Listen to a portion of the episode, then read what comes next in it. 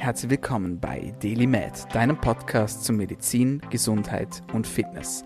Du bist hier, weil du daran glaubst, dass Gesundheit das Allerwichtigste ist und sich durch deine täglichen Aktionen und Gedanken positiv beeinflussen lässt. Meine Freunde, herzlich willkommen zurück zur Show. Mein Name ist Dominik Klug und dieser Podcast soll deine Gesundheit verbessern.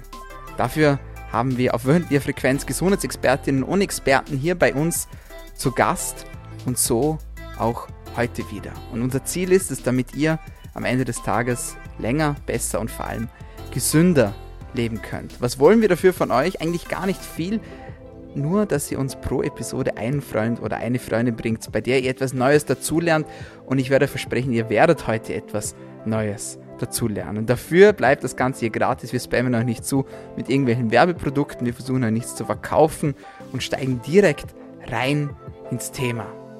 Und heute haben wir viele, viele spannende Themen und dafür begrüße ich einen Gast bzw. eine Gästin aus Düsseldorf. Herzlich willkommen bei DailyMed, Kyra Kaufmann.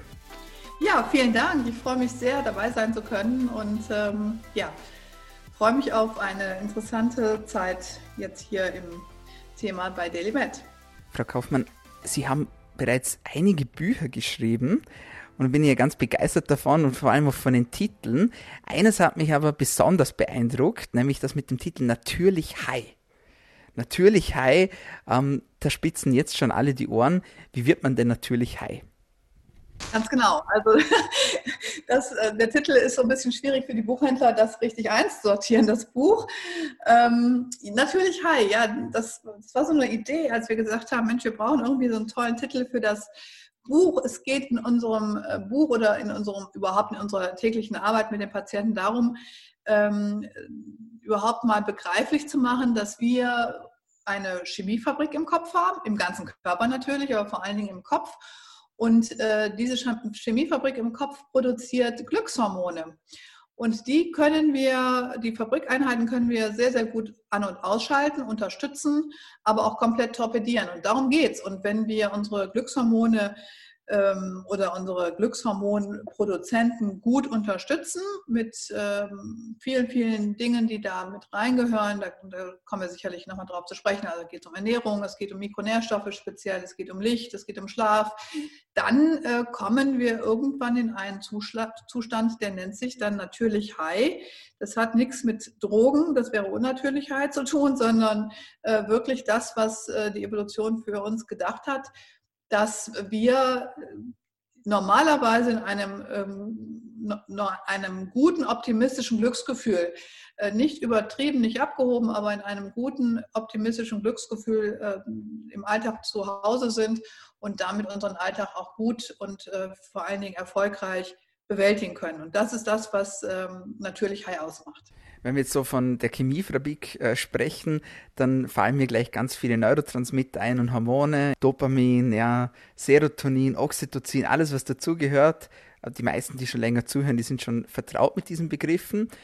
Jetzt ist die Frage, ist es denn gut, wenn wir immer natürlich high sind? Denn wenn man ja sozusagen dann den Normalzustand nicht mehr kennt oder den negativen Zustand nicht mehr kennt, dann kann man ja den positiven eigentlich gar nicht mehr so wirklich gut schätzen, oder? Was würden Sie sagen? Ja, das Leben hat ja für jeden Auf-, Auf und Abfahrten in der Autobahn, in der, in der Achterbahn bereit. Und ähm, es ist halt, geht darum, dass wir uns irgendwo wieder auch nach Schicksalsschlägen, die jeder in irgendeiner Form leider erleiden muss, wieder einpendeln können. Und zwar so, dass wir wieder auf unsere Spur, auf unsere Lebensspur zurückkommen. Ähm, es geht nicht darum, ähm, wie gesagt, dass unnatürlich High wäre, das Ganze zu erreichen. Das ist natürlich möglich durch Medikamente, durch Drogen ähm, und andere Dinge. Es geht darum, wirklich auch ja, eine, eine Basis zu finden, äh, wo wir unser, unser Leben einfach mit einer Zufriedenheit auch, das ist für viele gar nicht mehr so, so möglich, mit einer Grundzufriedenheit auch leben können. Und ähm, das, äh, das sind biochemische Grundvoraussetzungen, die einfach gegeben sein müssen. Und ähm, ja, Sie hatten jetzt schon erwähnt, wir haben ganz viele verschiedene Neurotransmitter. Wir haben uns erstmal auf so vier ganz spezielle ähm, und sehr wichtige ähm, konzentriert. Das ist einmal das Dopamin, das ist Noradrenalin, das ist Serotonin Ähm, und das ist vor allen Dingen, die nennen wir als Einheit GABA und Glutamat. Und das sind so unsere Grundpfeiler, die wir haben, damit unser Alltag überhaupt, ähm, ich sag mal, in einer angenehmen Art und Weise, wir nehmen jetzt mal Schicksalsschläge, lassen wir mal außen vor, also der ganz normale, banale Alltag, auch jetzt zum Beispiel in Pandemiezeiten, lässt sich besser bestehen oder besser, besser handeln oder einfach auch ähm, ja, ohne, ähm, ohne massive Kraftaufwand bestehen, wenn wir genug Reserven haben im Bereich der Neurotransmitter. Und daran hapert sehr, sehr häufig. Das lässt sich messen. Man, man, kann alle möglichen Neurotransmitter messen, aber gerade die kann man schon seit einigen Jahren messen und wir haben seit fast 20 Jahren Messdaten von Patienten bei uns in der Praxis und haben dann irgendwann mal gesagt, es sind immer dieselben auffälligen Erscheinungen und das hat was mit unserem Lebensstil zu tun, ähm, mit dem, was wir essen, was wir nicht essen, wie wir uns bewegen etc. Und äh, deswegen haben wir gesagt, okay, diese vier Neurotransmitter sind unsere in unserem Alltag so die Basis-Neurotransmitter, ähm, die uns äh, durch, durch den Alltag auch tragen. Wenn wir jetzt von diesen Basis-Neurotransmittern ausgehen und vom Otto Normalo im ganz normalen, banalen Tag, wie schaffe ich es denn, wenn ich jetzt unglaublich glücklich sein möchte jeden Tag, ja, so als Selbstversuch, wie schaffen wir es denn, dass wir genau diese Neurotransmitter in der Fabrik ankurbeln und ausschütten? Es ist die Frage, was ist Glück? Ne, das ist jetzt erstmal so eine philosophische Frage, wenn ich sage, ich möchte, ähm, ich möchte glücklich sein. Ähm, und äh, vielleicht erkläre ich die einzelnen oder die, die Aufgaben der vier Neurotransmitter etwas. Ähm, Glück ist ja für jeden auch ein bisschen was anderes. Zum Beispiel ist für mich erstmal Glück, äh, wenn ich äh, ganz entspannt abends sagen kann, alles ist geschafft und ich habe so eine Art ja, Grundoptimismus und ähm, das ist für viele zum Beispiel gar nicht gegeben und das vermittelt uns Serotonin. Ja? Eine, eine Grundzufriedenheit, ich sage mal, das ist die rosarote Brille, die wir uns aufsetzen können. Ähm, Serotonin lässt uns auch gut einschlafen, weil es äh, biochemisch äh, die engste Verwandtschaft hat mit dem Melatonin, unserem Schlafhormon und ohne Serotonin haben wir das Melatonin nicht. Und ähm, Serotonin macht, ähm, ja, macht eine Art Schmerzfreiheit und ist einfach so dieses Gefühl, alles ist gut in meiner Welt. Ja, das, das Glas ist halb voll und nicht halb leer, das macht Serotonin. Reicht uns das fürs Glück? Ja, das ist halt die Frage. Ähm, dem einen oder anderen vielleicht schon, aber wir Menschen sind Menschen und äh, die Natur hat ähm, den Menschen einen ganz, ganz hohen Anteil und keinem anderen Lebewesen so einen Anteil an Dopamin mitgegeben, wie halt der, der menschlichen Spezies. Und äh, das Dopamin macht äh, kreativ, macht äh, Pläne, macht uns zum, ähm, zum Visionär, macht uns äh, zu, zu Architekten, zu äh, Wissenschaftlern und so weiter. Das unterscheidet uns im Wesentlichen auch von Tieren. Ja, ich glaube, dass, äh, dass, dass also das heißt, das Wissenschaft, dass Dopamin im Tierreich natürlich auch vorhanden ist, aber nicht so in solchen Mengen. Und ein Dopaminmangel macht uns unglücklich dahingehend, dass wir keine Visionen mehr haben, dass uns nichts mehr interessiert, dass wir sagen, okay, äh, früher war ich reiselustig, jetzt bleibe ich lieber äh, den Rest meines Lebens in Düsseldorf. Äh, das ist auch eine, eine, ja, eine Art von sozialem Rückzug. Das hat mit Dopaminmangel zu tun und äh, das ist ja auch ein Aspekt von Glück. Ja, Glück ist ja nicht nur dieses, ich sitze auf der Couch, gucke Netflix, ja, sondern äh, was kann ich, was kann ich, also ein gesunder Mensch möchte was erreichen. Ja, das sieht man bei kleinen Kindern, wie sie sich entwickeln. Die möchten sich weiterentwickeln, die möchten, möchten vorwärts kommen. Und das macht Menschen aus. Also deswegen, ähm, das brauchen wir. Wir brauchen äh, gleichzeitig nicht nur Kuckucksheim die Pläne durch Dopamin, ja, was wir uns alles erspinnen können im, im äh, weitesten Sinne, sondern wir brauchen dann aber auch das konkrete Umsetzen, das Dranbleiben, das Fokussieren. Ähm, dafür brauchen wir das Noradrenalin. Also wer sehr viel Dopamin hat und äh, sich unglaublich viele Ideen äh, im Kopf, äh, ganze Theaterstücke schreiben kann, aber die bleiben alle in der Schublade liegen, so schade, weil die werden nie auf der Bühne erscheinen. Also dafür brauchen wir Noradrenalin. Wir brauchen halt wirklich das ganze Orchester und ähm, wir brauchen auch GABA. GABA ist übrigens das Glückshormon, das kennen die meisten gar nicht. Die Gamma-Aminobuttersäure, das ist das, was uns ähm, wirklich nach getaner Arbeit viel mehr entspannen lässt als zum Beispiel das Serotonin.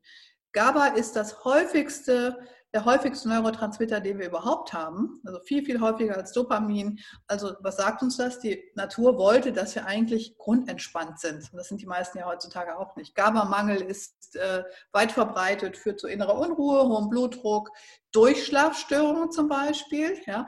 wer regelmäßig nicht, nicht gut durchschläft, das ist auch ein Aspekt von nicht glücklich sein. Deswegen ist halt die Frage, was, was meinen wir jetzt auch mit, mit Glück, beziehungsweise ist natürlich Heil. Das heißt, wir sind wirklich mit uns, mit unserem Leben, mit unserem Umfeld, ähm, auch mit unseren Plänen im Einklang. Und ähm, da brauchen wir verschiedene ähm, Voraussetzungen, damit das Gehirn das auch schön nachproduziert immer. Und das erste ist immer, wo ich nachfrage, wie ernährt sich jemand, ähm, vor allen Dingen, wie ernährt sich jemand mit Eiweißen, mit Aminosäuren, weil das sind die Grundbausteine. Ja, keine, kein Neurotransmitter, überhaupt kein Hormon funktioniert ohne Aminosäuren, also sprich ohne die entsprechenden Eiweiße. Und äh, wir nehmen jetzt einfach mal äh, vielleicht äh, das Serotonin. Da haben wir als Grundvoraussetzung einen ausreichend hohen Tryptophanspiegel. Tryptophan ist eine essentielle Aminosäure, das heißt, wir müssen die essen, wir können die gar nicht äh, selbst herstellen. Ähm, anders an, als andere Aminosäuren, die man zum Teil selber herstellen kann, gehört Tryptophan zu denen, die wir regelmäßig aufnehmen müssen. Und Tryptophan kommt in der Ernährung zwar sehr häufig vor, wird aber leider zum Beispiel an der Blut-Hirn-Schranke verdrängt und vor allen Dingen auch an vielen, vielen anderen Organen außer am, am, Gehirn gebraucht. Zum Beispiel der Darm braucht Tryptophan, die Muskeln brauchen Tryptophan. Wenn ich chronische Entzündung im Körper habe, baut der Körper daraus einen Feuerlöscher um, und da braucht er auch wiederum Tryptophan. Also wenn wir was übrig haben an Tryptophan, dann unter guten Voraussetzungen kommt es auch ins zentrale Nervensystem und wird dann ins, ähm, unter dem Verbrauch von anderen Mikronährstoffen, da gehört zum Beispiel die Folsäure mit rein, da gehört Zink mit rein, da, da gehört aber auch Vitamin B6 mit rein. Dann bauen wir äh, letztendlich das Serotonin. Also es ist schon ähm, biochemisch ein weiter Schritt. Ja, wir brauchen also alle Bauhilfs- und Betriebsstoffe. Dasselbe gilt auch fürs Dopamin. Da haben wir statt des Tryptophans das Tyrosin. Oder bei GABA haben wir statt äh, ähm, des äh, Tyrosins, also als zentrale Aminosäure, haben wir die Glutaminsäure bzw. Glutamin. Also letztendlich ähm, muss der Körper erstmal alle Bauhilfs- und Betriebsstoffe haben, äh, um überhaupt diesen Zustand herbeizuführen. Das gilt im Übrigen für alle Hormone und nicht nur für die Neurotransmitter. Und daran hapert es. Ja, daran hapert es, wenn man regelmäßig, wie wir das in der Praxis machen, Blutuntersuchungen machen an äh, Mikronährstoffen, da kann ich direkt sagen, es hapert grundsätzlich erstmal an Tryptophan bei 80 Prozent der Patienten. Ich glaube, Ihre Zuhörer wissen mittlerweile, ne, sie sind einfach schon auch sehr interessiert am Thema ähm, Vitamine etc. Die wissen, dass man Vitamin D zuführen sollte, zumindest im Winter, jetzt in der Jahreszeit. Ähm, das ist aber für den, für den Menschen da draußen, der sich eben nicht bislang mit der Chemie äh, des Körpers beschäftigt hat, überhaupt noch kein Thema. Man, man ist in so einer Blase und denkt, ja, jeder macht doch mit Vitamin D, das ist noch ein alter Hut, ist es nicht man ist immer noch erschüttert. Ich hatte heute noch eine Patientin in der Praxis mit Vitamin D-Wert von drei. Ja, wir haben Januar und ähm, man denkt, kann doch nicht sein. Hat es sich immer noch nicht rumgesprochen. Ja? Hat es sich nicht, in, in der Masse nicht. Und äh, dann ist es ja oft so, dass Ärzte dann gegenreden. Zumindest in Deutschland ist es so, ja, Sie haben jetzt einen Vitamin D-Wert von 30, jetzt setzen Sie es mal ab, sonst wird es zu viel. Ne? Ähm, also komplettes Missverständnis von biochemischen Grundlagen. Also mhm. die Baustoffe fehlen. Wir haben ähm, ganz häufig bei jungen Frauen gerade einen Vitamin B6-Mangel. Wer auf der Pille ist, Antibabypille, hat in aller Regel einen B6-Mangel. Das ist ein ganz typischer Räuber für Vitamin B6. Deswegen sagen viele Frauen auch, Mensch, ähm, ich habe die Pille abgesetzt und ich fühle mich so viel besser. Ich meine Depressionen sind weg, meine Schlafstörungen sind weg. Ich habe wieder Libido, ja. Also das sind also Dinge, die, die da mit reinspielen. Und ähm, B6, wie gesagt, ist, ist sehr, sehr häufig verbreitet. Wir brauchen auch ähm, eine Grundmenge an äh, den gehirnrelevanten Omega-3-Fettsäuren, EPH und DHA beispielsweise, was ich bei Veganern, Vegetariern, aber auch bei sonstigen Allesfressern auch sehr, sehr häufig in, in massiven Mengen vorfinde. Ähm, und Zink ist auch so ein Thema. Zinkmangel ist weit verbreitet, gerade im zentralen Nervensystem. Und ähm, ja, das ist, ähm, es läppert sich und ich kenne niemanden, der mit einer, ich sage jetzt mal, ähm, psychiatrischen Auffälligkeit, sei es nur Schlafstörung, sei es ähm, äh, Ängste, Depressionen, Zwangsstörungen, ähm, ja, allgemeine ähm, ja, Burnout-Situationen, die ja auch sehr, sehr weit verbreitet sind, in die Praxis kommt und wo wir keinen Mängel, also bereits in der, in der Zusammensetzung äh, finden würden. Und das einfach versteht eigentlich jedes Kind, wenn ich, wenn ich meinem Sohn sage, der ist acht, äh, back, mal, äh, back mal einen Kuchen und ich gebe ihm jetzt nur Wasser und ein bisschen Backpulver, sagt er auch mal spinnst du, hier fehlt ja alles. Ja, äh, das versteht er. Nur wir Erwachsene sagen immer, nee, wie soll das arme Gehirn, warum, soll, warum sollen die Raphe-Zellen im, im zentralen Nervensystem, warum sollen die Serotonin produzieren? Äh, die können es ja gar nicht. Ja, und äh, genauso mein Lieblingsthema, vielleicht jetzt mal kurz ausgeufert, aber das betrifft so viele. Ähm, in Deutschland zumindest benutzt, äh, nimmt jede dritte Frau Schilddrüsenhormone ein. Ähm, und nicht nur, weil sie mittlerweile keine Schilddrüse mehr hat. Natürlich ist Deutschland immer noch Weltmeister in Schilddrüsenoperationen. Ähm, aber es ist einfach ein, auch ein Mangel an Nährstoffen. Das heißt, ein Jodmangel ähm, die Schilddrüsenhormone bestehen zu, ähm, zu, zu 70 Prozent nur aus Jod, der Rest ist Tyrosin. Ein Jodmangel führt zwangsläufig zu einer, zum Abfall von T4 vom Schilddrüsenhormon. Wenn man das dann als, als, ähm, als äh, Baustoffe nicht einnimmt, muss man es als, als Hormon jeden Morgen als zum Frühstück schlucken, vor dem Frühstück schlucken. Ähm, und, und, man fragt sich nicht, wieso kommt das? Ja, man sagt dann, okay, ich habe eine Schilddrüsenunterfunktion und keiner fragt, wofür. Und so ist es auch mit unseren Glückshormonen. Eigentlich sind es ähm, Rechenaufgaben des zweiten Schuljahres, wo man einfach eins und eins zusammenzählen kann und sagt, okay, da fehlt was und es, wir müssen es ergänzen. Und äh, damit ist es in vielen, vielen Fällen, nicht in allen Fällen, ähm, aber schon getan. Und ähm, das ist so tragisch, weil wir einen riesen, ähm, ich sag mal, einen riesen ähm, Berg von, von Kosten haben, von äh, auch vielen, vielen Kranken. Ich äh, bin Volkswirt und Gesundheitsökonomin, deswegen äh, rechne ich immer ganz gerne alles wieder in volkswirtschaftliche Kosten um. Aber wenn man sich überlegt, wie viele Menschen Psychopharmaka nehmen, dauerhaft, ähm, oder ähm, Medikinet, Ritalin und andere Betäubungsmittel für ADHS-Erkrankungen etc. Ist das, ähm, sind das Kosten, die auch die Gesellschaft langfristig tragen muss? Und äh, das ist langfristig aber nicht mehr, nicht mehr finanzierbar. Mhm. Und äh, das muss nicht so sein und ähm, da muss jeder Einzelne sagen, okay, ich gucke mal bei mir vor der eigenen Haustür, in meinem eigenen Küchenschrank, wie ernähre ich mich überhaupt, äh, biete ich meinen Zellen, dazu gehören natürlich die Gehirnzellen, aber auch alle anderen Körperzellen, äh, ausreichend äh, Vitalstoffe, damit mein Körper optimal funktioniert. Muss ich das alles jetzt in Einzelteile zerlegen und sagen, okay, wenn ich jetzt Tryptophan essen, äh, wenn ich Tryptophan brauche, muss ich das und das essen. Und wenn ich mehr Tyrosin produzieren möchte, dann so und so. Muss ich alles natürlich essen oder kann ich auch ein bisschen was supplementieren? Oder fragen wir andersrum, was supplementieren denn Sie? Wichtige Frage. Also ich supplementiere jetzt im Moment äh, Vitamin D. Ich nehme 7000 Einheiten Vitamin D am Tag im Winter. Im Frühjahr, Sommer versuche ich viel rauszugehen. Ähm, wenn mir es nicht gelingt, supplementiere ich aber auch dann. Ähm, ich, es gibt Phasen, ich habe aber auch, ich weiß von meiner Genetik her, ich habe einen Vitamin D-Rezeptor-Polymorphismus. Das heißt, ich brauche sowieso mehr Vitamin D, um dieselben ähm, hormonellen Wirkungen von Vitamin D zu haben. Gibt es ja. Also, Wie haben Sie das rausgefunden? Durch einen Gentest. Durch einen Gentest. Ja. Aber haben, haben Sie gemerkt, okay, das Vitamin D, das, das funktioniert irgendwie nicht bei mir? Äh, ganz kurz, die meisten wissen es ja, weil wir ausführlich über Vitamin D gesprochen haben. Für alle anderen 7000 Einheiten, ja, da drehen manche Internisten durch, wenn man ihnen das sagt. Ja, die sagen, oh mein Gott, das ist viel zu viel, aber das, das ist es nicht. Ja, also ich, ich nehme auch 5 bis 7000 Einheiten im Sommer und im Winter, ja, weil es es einfach braucht. Äh, wie kommt man drauf, dass man einen Rezeptor-Polymorphismus hat? Ganz einfach. Ich habe ähm, meine Eltern sehr, sehr jung verloren, beziehungsweise meine Eltern waren sehr jung, als sie starben. Und äh, mein Vater ist sehr jung an Multiple Sklerose erkrankt, auch daran verstorben.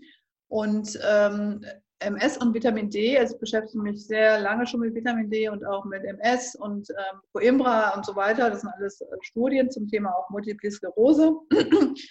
Und ähm, ich habe dann überlegt, ähm, aufgrund der Krankheitshäufigkeit bei uns in der Familie, ob da nicht genetisch irgendwas im Argen ist. Und ähm, habe dann für mich den Vitamin D-Rezeptor-Test gemacht. Das hat natürlich nicht nur eine Relevanz für MS-Erkrankungen, sondern auch für Mammakarzinom, Brustkrebs, aber auch für früh, frühe Eintritt von Osteoporose und so weiter. Ja, und habe dann festgestellt, ähm, dass ich einfach, ich habe immer auch unter Vitamin D-Gabe von 7000 Einheiten guten Wert gehabt. Ähm, aber ähm, die Wirkungen sind, bei, sind dann vermindert. Zudem braucht man bei einem Rezeptorproblem wie bei mir auch recht hohe Mengen von Vitamin A und auch äh, Magnesium. Das ist ganz wichtig. Die Kofaktoren von Vitamin D äh, sind Vitamin A und Magnesium. Das, man, das darf man nicht vergessen weil ein reiner äh, Serumwert von zum Beispiel 80 Nanogramm, ähm, der ja als, als gut oder als oberer äh, guter Wert gilt, äh, nützt nichts, wenn ich die, die parakrinen und die ähm, autokrinen Wirkungen, also das heißt die immunologischen Wirkungen, die wir brauchen. Wir haben ja verschiedene Wirksäulen von Vitamin D, also die hormonellen Wirkungen, speziell für den Kalziumstoffwechsel und den Knochenstoffwechsel, neben den immunologischen, die ja eigentlich das Interessantere sind, weil die Gegenstand der Forschung sind. Und äh, wenn man das weiß äh, oder wenn man Auffälligkeiten von Erkrankungen hat, kann man sich da natürlich oder sollte man sich dementsprechend auch ähm, nicht eben im unteren Normbereich bei ungefähr 30 aufhalten von Vitamin D, sondern da auch, äh, gerade mit Vitamin D geht es so einfach, auch äh, dementsprechend höher einstellen. Das empfehle ich auch meinen Patienten. Ja. Ähm, dasselbe gilt zum Beispiel bei äh, Brustkrebserkrankungen zum Thema Vitamin D und Jod. Wir brauchen äh, an der Brust ganz viele große Mengen an Jod und wer da eine familiäre Vorbelastung hat oder auch nicht eine familiäre Vorbelastung, äh, Brustkrebs, äh, nur 5% der Brustkrebsfälle sind ja genetischen Ursprungs, äh, sollte sich da mit, ähm, mit Jod äh, ähm, eindecken. Das ist die, die, Frage noch zu beantworten, was nehme ich alles? Ich nehme zurzeit, ich nehme eigentlich durchgehend Jod ähm, in einer äh, zurzeit Erhaltungsdosis von 1 Milligramm am Tag. Ich habe lange Zeit mehr genommen, aber ich habe meinen Jodspiegel ähm, aufgesättigt und kam jetzt mit einer Erhaltungsdosis plus fischreicher japanischer Kost hier in Düsseldorf sehr einfach. Wir haben eine große japanische Community, komme ich ganz gut äh, und check ein, einmal im Jahr so meinen Jodspiegel. Ähm, was nehme ich im Moment noch ein? Ich nehme zurzeit auch noch Coenzym Q10 ein. Und ähm, ich ähm, muss halt auch gucken, ich bin, ähm, ich werde jetzt 50, also ich muss meine Mitochondrien so ein bisschen noch unterstützen, dafür gebe ich, äh, gebe ich immer Coenzym Q10. Ich bin keine, kein Mensch, der jetzt dauerhaft immer alles so und so einnimmt, sondern ich gucke immer, was, was fehlt und ich mache Phasen, wo ich zum Beispiel ähm, sehr hochdosierten Coenzym Q10 nehme, vor allen Dingen, wenn ich jetzt äh, vermehrt Muskelaufbau mache, Muskeltraining mache und so weiter. Ähm, aber nochmal zu der Frage davor, um darauf zurückzukommen. Das Thema ist, ähm, was können wir erstmal über die Ernährung abdecken? Ich bin ein Freund von Supplementen, ja, aber ich habe tatsächlich Patienten, die kommen im Einkaufskorb oder mit zwei Einkaufskorben und sagen, okay, die Sachen nehme ich ja alle, 20 Dosen, äh, irgendwas fehlt ja hierbei, gucken Sie mal nach, weil mir geht es immer noch nicht gut. Und so kann es nicht sein. Erstens, diese ganzen Verkapselungen sind für die vielen Derme halt auch nichts, macht Verstopfung, Reizdarm, Blähungen ähm, auch wenn es so Zellulosekapseln sind. Und ganz ehrlich, ich, ähm, ich mache es ungern, dass ich so viel selber einnehme und äh, auf Dauer vor allen Dingen. Man kann das mal als Kur machen, mal auch mal eine Zeit lang äh, dies und jedes einnehmen, aber äh, auf Dauer und wir wollen ja wirklich auch über die Ernährung viel abdecken und das macht auch Sinn, weil über die Ernährung kriegen wir nicht nur zum Beispiel das Tryptophan, wir kriegen ja dann auch noch die ganzen ähm, sekundären Pflanzenstoffe, die Polyphenole, das Quercetin, was so wichtig ist. Ähm, wir können nicht alles in Einzelpräparaten einnehmen. Aber tatsächlich ist es so, bedingt durch unsere Lebensweise, ist zum Beispiel gesagt, Vitamin D ganz wichtig, können wir nicht, ähm, in meisten können nicht im Sommer einfach mal die Speicher auffüllen. Ähm, wer vegan sich entschieden hat, vegan zu leben, ähm, das respektiere ich, sage aber bitte nicht nur nach B12 gucken, sondern ganz, ganz, ganz wichtig auch nach Vitamin A gucken, nach EPH, DHA, nach Zink, Methionin, äh, die ganzen äh, schwefelhaltigen Aminosäuren, also Methionin und äh, Cystein sind da meistens im Mangel. Also als Veganer muss man da wirklich dezidiert auch äh, Aminogramme erstmal machen, um zu gucken, wo sind die meisten Defizite. Ähm, und ähm, ansonsten bin ich schon dafür, ich selber äh, versuche mich sehr low carb zu ernähren, das heißt äh, wenig Kohlenhydrate, phasenweise, im Moment habe ich jetzt so eine Keto-Phase, so nach den Feiertagen, tut mir ganz gut. Ähm, aber ich bin äh, sehr low carb, weil ich sage, ähm, die Carbs brauchen wir erstmal primär gar nicht. Wir brauchen aber gute Aminosäuren und gute Fettsäuren. Und äh, das ist schon das, was äh, mein Teller eigentlich dann abdeckt. Da brauche ich keine Kohlenhydrate. Wenn ich die noch on top nehmen würde, dann äh, gehe ich auseinander wie ein Hefekuchen. ähm, geht nicht. Also das ist so, was für mich zumindest ganz gut funktioniert, für meist meiner Patienten. Und so kann ich so mein, mein Spiegel mit einer, ähm, mit einer guten, ähm, pflanzenbasiert, aber ich esse bestimmt drei, vier Mal in der Woche auch gutes Fleisch, ähm, ganz gut meinen Bedarf decken. Äh, das gilt nicht für diejenigen, die noch zusätzlich eine schwere Erkrankung haben, beispielsweise ein Rheuma, kortisonpflichtig sind, äh, ähm, Diabetes Typ 2 oder, oder die äh, brauchen in der Regel Supplemente, weil die Medikamente, die dauerhaft eingenommen werden müssen, oder zum Beispiel auch auf Statintherapie, die brauchen dauerhaft Cortison, ähm, die brauchen einfach dann einen entsprechenden Ausgleich für die, für die Medikamente. Aber ein sonst gesunder Mensch äh, sollte das versuchen, überwiegend, überwiegend äh, über die Ernährung abzudecken. Das ist mein, schon meine Idee. Jetzt würde ich ja nicht mit Ihnen sprechen, wenn wir nicht über Jod sprechen würden. Da gibt es ja ganz viel Content von Ihnen im Internet und ganz viel Podcast auch dazu. Sie haben auch, ich glaube, mehrere Bücher sogar dazu geschrieben zu dem Thema. Wenn wir über das Thema Jod sprechen, dann ist jetzt, also ich muss jetzt aufpassen, wie ich meine Frage formuliere. also ich frage mal so, wie viel Jod sollte man denn nehmen? Nicht mal, ob man Jod nehmen soll, sondern wie viel Jod sollten wir denn nehmen? Ähm, ich weiß schon, was Sie darauf antworten werden, aber trotzdem, meine Hörerinnen und Hörer sollen es auch hören. Und warum sollten wir denn eigentlich Jod? Oder, na, fragen wir anders, wer sollte denn vor allem Jod supplementieren? Welche Gruppen, sagen wir es mal so? Alle Menschen. Alle Menschen, das ist jetzt erstmal sehr lapidar, nein, ganz, ganz im Ernst. Ähm, Jod, ähm, ich muss ein bisschen ausholen. Jod war das erste der erst, erste Antioxidant, was unsere Zellen, als wir damals alle noch vor, vor äh, drei Milliarden Jahren in der Ursuppe schwammen, ein bisschen länger her, aber das kennen unsere Zellen als erstes Antioxidant. Da kannten unsere Zellen noch kein Vitamin C, da kannten die Zellen überhaupt kein Selen, Vitamin E, das war alles noch gar nicht in der Nähe. Wir waren ursprünglich Einzeller und haben äh, die Mitochondrien aus ähm, unsere Energiekraftwerke aus, Einz äh, aus, aus Bakterien aufgenommen, äh, und wir sind ja eine wunderbare Symbiose. Und in der Zeit, als sich die ersten Zellmembranen entwickelt haben, haben die, das Jod darauf aufgepasst, dass die Zellmembranen vor dem Sauerstoff, der irgendwann dazu kam, ja, durch, durch Bakterien und so weiter und durch, durch Atmosphäre, nicht kaputt gegangen sind. Und das ist das ist das ganz Wichtige. Viele missverstehen Jod nur als Bestandteil von, von Schilddrüsenhormonen. Das ist ein äh, historisches äh, Phänomen, weil äh, das hat was mit dem 19. Jahrhundert zu tun. Warum das so ist, äh, führt jetzt zu weit, aber ähm, letztendlich war es ein, äh, ein historisches äh, Unglück und hat zu einer falschen Jodforschung geführt, beziehungsweise einer unvollständigen Jodforschung. Letztendlich ist Jod der Hüter unserer Zellmembran. Das heißt, jeder, der sagt, ich möchte Omega-3-Fettsäuren substituieren, weil die sind ja in unserer Ernährung nicht so wirklich mehr vertreten oder das Verhältnis Omega-3-6 stimmt nicht. Ähm, der darf nicht vergessen, dass wir hier mit hochreagiblen Fettsäuren arbeiten. Das heißt, äh, darf man mit, äh, mit Leinöl braten? Nein. Darf man mit Rapsöl, äh, also äh, braten? Nein. Sollte man ähm, äh, Fischöl zum Braten verwenden? Auch nicht.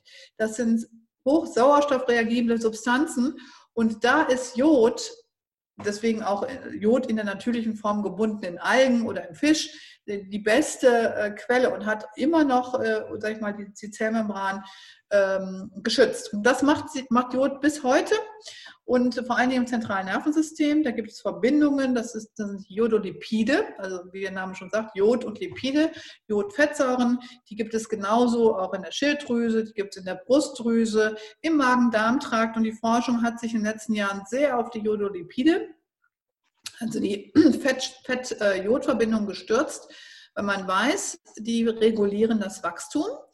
Die ähm, sind ganz wichtig für das reguläre, die reguläre Zellteilung, gerade in solchen Organen, die dem ständigen Auf- und Abbau äh, unterworfen sind, wie die Brustdrüse, zumindest bei Frauen vor der Menopause. Ständig wächst da was und geht wieder zurück.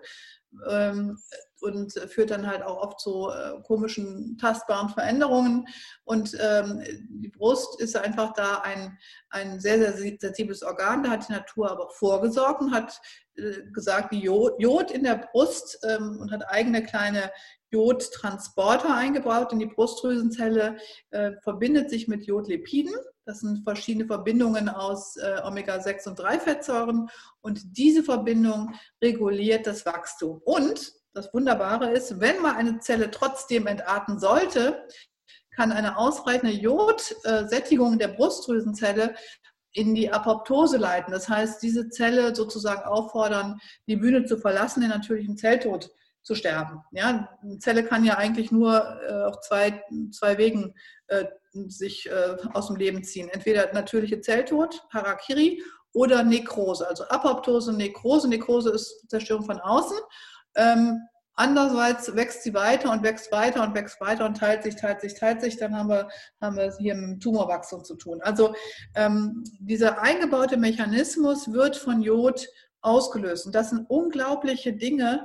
Deswegen, äh, viele Männer hören dann immer weg, wenn ich rede, von der Brust rede. Aber wir können jetzt hier Brust mit Prostata ersetzen, haben dasselbe Phänomen. Also dann kommen auch alle Männer, zumindest mal alle Männer über 50 interessieren sich dann auch mal für das Thema Prostata. Ähm, aber wir können das auch austauschen hier mit Magen-Darm-Trakt, Schilddrüse. Wir haben so viele Schilddrüsenknoten die belegt jodmangelbedingt sind, also die sogenannten kalten Knoten, ähm, die äh, bei, glaube ich, jedem zweiten über 45 ähm, gefunden werden, die in der Regel auch keine wirkliche Relevanz haben. Eine ganz, ganz geringe Anzahl dieser Knoten kann tatsächlich auch entarten, ähm, aber das ist sicherlich jetzt nicht äh, das Hauptproblem. Das Hauptproblem, das ist, dass wir immer wieder auch Knotenstrome haben, also ähm, Veränderungen, äh, wo man dann auch ganz gern irgendwann mal sagt, nee, jetzt nehmen wir mal das Ding raus, weil wir können ja gar nichts mehr unterscheiden, was ist Schilddrüsengewebe, was ist hier überhaupt noch, ähm, was ist hier Bindegewebe. Ähm, letztendlich hat Jod eine für alle Zellen eine Wächterfunktion, also eine antioxidative Funktion. Es hat eine Funktion natürlich direkt in der Schilddrüse. Das heißt, jeder, der eine Schilddrüse hat, braucht Jod. Ähm, wer keine Schilddrüse hat, aber immer noch ein Gehirn hat, braucht auch noch Jod. Ja, also weil Jod ganz klar auch äh, für die Kognition, für Schutz vor ähm, neurodegenerativen Erkrankungen wie Alzheimer-Demenz, äh, Parkinson etc. wichtig ist. Ähm, also es gibt unglaublich viele äh, Themen. Ich könnte jetzt drei Stunden über Jod sprechen. Ähm, also um, um das kurz zu machen, jeder braucht Jod und Jod ist ja gerade in, in Gebieten wie jetzt bei Ihnen im wunderschönen Österreich, aber bei uns auch nicht viel mehr, aber wenig verbreitet im Erdboden. Ja, das sind ja so die typischen Jodmangelgebiete, Jahr, Jahr, jahrhundertelang gewesen, auch in der Schweiz.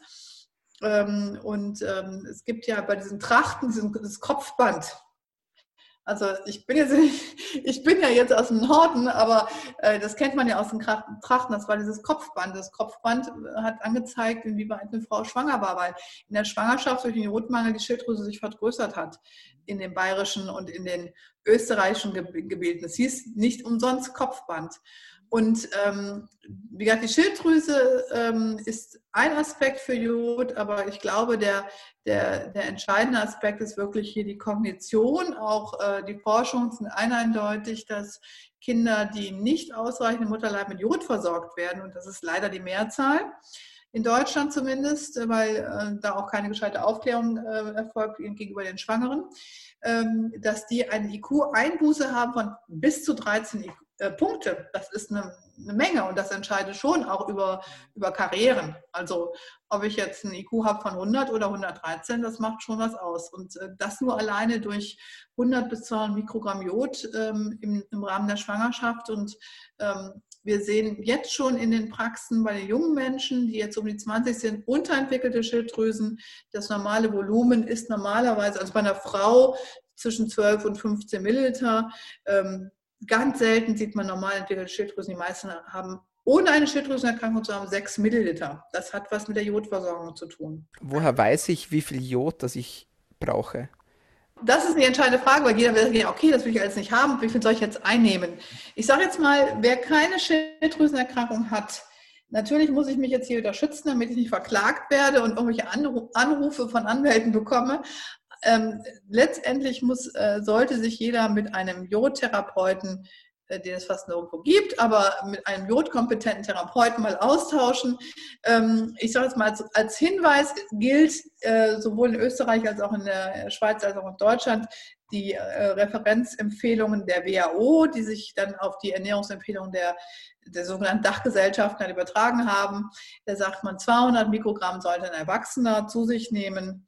Ähm, das ist safe, aber nur, das ist ganz wichtig, der, der nachfolgende Satz ist der entscheidende, zur Versorgung der Schilddrüse und zur Verhinderung von Schilddrüsenerkrankungen. Das heißt auch nicht, das reicht für die Prostata, die für die Brust, das Gehirn oder für die Schwangere. Ähm, das heißt, wir haben eine Pauschalangabe, ähnlich wie bei Vitamin D. Äh, da beträgt die Angabe, glaube ich, für Erwachsene 800 Einheiten am Tag, also lächerlich. Äh, das kriegen meine Kinder noch nicht mal, sondern die kriegen deutlich mehr. Ähm, und äh, da muss man ganz klar sagen, das sind Hinweise, an die sich die Ärzte leider klammern und dann sagen, ja, wieso 200 Mikrogramm Jod? Nur wenn man sich einfach mal seine Ernährung anguckt, ohne Substitution, auch unter Verwendung von jodiertem Speisesalz, kommt man fast nicht auf die normalen 200 Mikrogramm Jod. Ja, das ist halt, das ist ein Riesenthema, ähm, dass viele denken, ach, ähm, wir haben doch Meersalz zu Hause, da ist so viel Jod drin. Meersalz hat kein Jod. So, das zum einen ähm, musste ich auch erst lernen. Und vieles, was, was man immer denkt, ach, hier ist Jod drin, da ist Jod drin. Und in Deutschland gibt es halt auch so diesen, diesen, diese Vorstellung, wir werden ja alle von der Regierung zwangsjodisiert und überall ist viel zu viel Jod drin. Ähm, kann ich für Deutschland, kann ich das sicherlich sagen, dass das nicht so stimmt. Wir haben Untersuchungen machen lassen mit verschiedenen Lebensmitteln, zum Beispiel verschiedene Milchproben eingeschickt zum Labor und auf Jodgehalt untersuchen lassen. Ähm, man kann sich sicherlich mit, mit Jod anhand von Lebensmitteln nicht überjodisieren und man ist sehr, sehr schwer, vor allen Dingen für die Veganer, sich überhaupt auf einen adäquaten Zweig zu bewegen. Ich sage meinen Frauen in der Praxis, liebe Frauen, egal ob ihr Hashimoto habt, ja oder nein, aber ähm, für Basedow-Patienten, also eine andere Autoimmunerkrankung, ist es nochmal eine andere Sache. Aber ähm, empfehle ich eine Einnahme zur Prävention auch für eine Mindestversorgung der Brust von 1 Milligramm Jod am Tag. Ähm, und äh, dafür lasse ich mich auch gerne verklagen, weil das, das halte ich für, für, wirklich ethisch, das zu sagen. ja, weil es ist, ich habe ganz, als ich anfing mit, mit der Jodaufklärung vor ungefähr sechs, sieben Jahren, habe ich ganz böse E-Mails bekommen und Anrufe. Also es ist, äh, scheint wirklich einigen Leuten sehr, sehr ähm, quer zu schießen. Aber die Wissenschaft gibt äh, mir wirklich recht, beziehungsweise den eigentlichen Jodforschern. Ich bin nur jemand, der versucht, das Ganze so als Multiplikatorin ähm, äh, hinaus zu posaunen. Ähm, aber wer, wer hier wirklich in Deutschland zum Beispiel federführend ist, der Professor Gärtner an der Uni München, äh, in ähm, Mexiko die Professor, Frau Professor Karma Scheves, mit denen ich im regelmäßigen Austausch bin. Und äh, wenn man sich die Studien anguckt, ist es einfach ein Skandal. Es ist, äh, es ist einfach, macht, macht, mich unfassbar wütend, dass das ganze Wissen über die ähm, Wirkungsweisen und die Heilweisen von Jod, gerade bei Brustkrebs, zumindest bei uns zulande, hierzulande überhaupt nicht angewendet wird, niemanden in der Gynäkologie interessiert. Und man könnte so viel Leben retten, davon bin ich überzeugt, wenn man äh, Frauen einfach auffordert, ihren Jodgehalt ähm, in der Nahrung zu überprüfen und gerade wenn Erkrankungen der Brust vorliegen, da auch entsprechend äh, sich Rat und Hilfe zu suchen. Das ist Wissenschaft, das ist jetzt kein Heilpraktiker-Gelaber, wo man sagt, na ja, sollen Sie mal erzählen. Äh, da braucht man nur mal in der medizinischen Datenbank, äh, zum Beispiel bei PubMed, ähm, Iodine eingeben und ähm, Breast Cancer und dann kriegt man 25.000 verschiedene Studien dazu. Und das Ganze geht zurück bis auf die 50er Jahre. Das heißt, wir haben wirklich jetzt 60 Jahre Jodforschung an der Brust mit eindeutigen Ergebnissen, im Übrigen auch äh, aus, aus Österreich und auch äh, bei uns in Deutschland auch einige Forscher. Und das äh, Wissen bleibt in den Elfenbeinturm der Wissenschaft stecken und erreicht nicht die Menschen. Und das kann nicht sein. Das ist ein Skandal. Und deswegen bin ich froh, da auch äh, zum Beispiel jetzt heute drüber sprechen zu können, äh, weil das Jod äh, übrigens auch eine ein Relevanz hat im Bereich der Glückshormone, über die wir anfangs sprachen, aber natürlich auch ähm, einen viel, viel breiteren Aspekt hat in der, in der Tumorprävention. Absolut. Sehr, sehr schön. Ich glaube, da schließt sich auch der Kreis und fast eigentlich kein besserer Punkt, um mal diesen Teil hier abzuschließen, wobei das Ganze ja schon fast nach einer Fortsetzung schreibt, meiner Meinung nach. Bevor ich meine letzte Frage an Sie richte, wo kann man Sie denn online finden? Ja, also ich habe so ein bisschen, wenn man mich jetzt online sucht, ich bin gerade dabei, meinen eigenen Kanal aufzubauen mit den ganzen Videos, die ich in den letzten Jahren gemacht habe. Die wollte ich alle mal auf YouTube einstellen, weil ich gesagt habe, ähm, das gammelt bei mir alles so ein bisschen im Therapeutenbereich. Ich habe ganz viele Therapeuten äh, geschult und ähm, aber das Wissen wird wird schon weitergegeben, aber ich habe gesagt, ich stelle es dieses Jahr, jetzt sind wir auch im Lockdown wieder hier in Deutschland und ich kann eh nicht so viel in der Praxis arbeiten, wie ich wollte. Also werde ich das Ganze jetzt mal in meinem YouTube-Kanal hochladen und äh, der Allgemeinheit zur Verfügung stellen. Und ähm, da kann man mich finden. Und ich habe vor sechs Jahren eine Jodgruppe gegründet bei Facebook. Die hat mittlerweile 18.000 interessierte Mitglieder, die ähm, sich sehr, sehr austauschen, auch Rat und Hilfe suchen, auch bei Brusterkrankungen zum Beispiel. Äh, da bin ich eigentlich auch jeden Tag und lese mit. Und ähm, da gibt es auch speziell für Ärzte, wer jetzt sagt, okay, ich möchte mich noch mal ein bisschen spezieller äh, als, als Therapeut austauschen mit Therapeuten, mit speziellen Patientenfällen, gibt es auch eine entsprechende Therapeutenjodgruppe, auch über Facebook. Und ähm, ja, so kann man mich eigentlich, also man findet mich auf jeden Fall irgendwo in den sozialen Medien. Und ich mache weiterhin auch zum Beispiel jedes Jahr den Jodkongress, den internationalen, den organisiere ich. Da bin ich für die ganze inhaltliche Gestaltung zuständig. Und wir konnten leider dieses, letztes Jahr äh, den äh, Kongress nicht live äh, mit, mit allen tollen Referenten stattfinden lassen, sondern haben den online gemacht. Und der ist jetzt auch äh, online steht zur Verfügung mit, mit allen Jod-Experten dieser Welt. Sechs Stunden haben wir, habe ich da moderiert und ähm, Fragen gestellt. Also wer sich mit Jod beschäftigt, der äh, wird, äh, der kann mich auch einfach anschreiben bei Fragen. Also das ist auch nicht das Thema. Und das sind, glaube ich, ähm, die Themen, die auch äh, immer noch zu wenig äh, beachtet werden, vor allen Dingen von der Gynäkologie. Meine letzte Frage an Sie. Welche tägliche Medizin würden Sie empfehlen, damit wir alle besser, gesünder und länger leben können? Das Wichtigste, das glaube ich wirklich nach jetzt 20 Jahren Naturheilkunde, ähm, ist ein gesunder Schlaf. Wenn man, das als Medizin betrachtet, ja, also wenn ich jetzt mal nicht, wenn ich jetzt mal Essen außen vor lasse, ein, das Schlaf ist das A und O zu unserer Regeneration, zu unserer Entgiftung. Ähm, ich denke, die, die Lehrer, die, die Lehrer, die Zuhörer haben schon was vom lymphatischen System gehört, also das Reinigungssystem im Gehirn. Das funktioniert nur, wenn wir wirklich ähm, regelmäßig unseren Tiefschlaf bekommen. Also damit auch unseren zirkadianen Rhythmus steuern. Und wir können noch so viele Nahrungsergänzungsmittel zu, nehmen, zu uns nehmen, wenn wir nicht im Rhythmus leben. Das heißt, wenn wir nicht Tag und Nacht respektieren. Ähm, wir sind rhythmische Wesen immer noch. Und ähm, das ist halt wirklich wenn das Melatonin nicht mehr ausgeschüttet wird. Wie bei vielen Menschen über 40 messe ich kein Melatonin mehr. Ja? Äh, die haben zwar noch irgendwelche Schlafphasen, aber auf keinen Fall mehr ausreichend, keine 25 Prozent Tiefschlafphasen mehr. Meine Patienten kriegen von mir verdonnert, Schlaf, äh, Sleep Tracking zu machen, also mit einer Fitbit oder mit einem Ura-Ring. Ähm, ich selber habe einen Ura-Ring und ähm, ich gucke schon, also das ist das, für mich das A und O.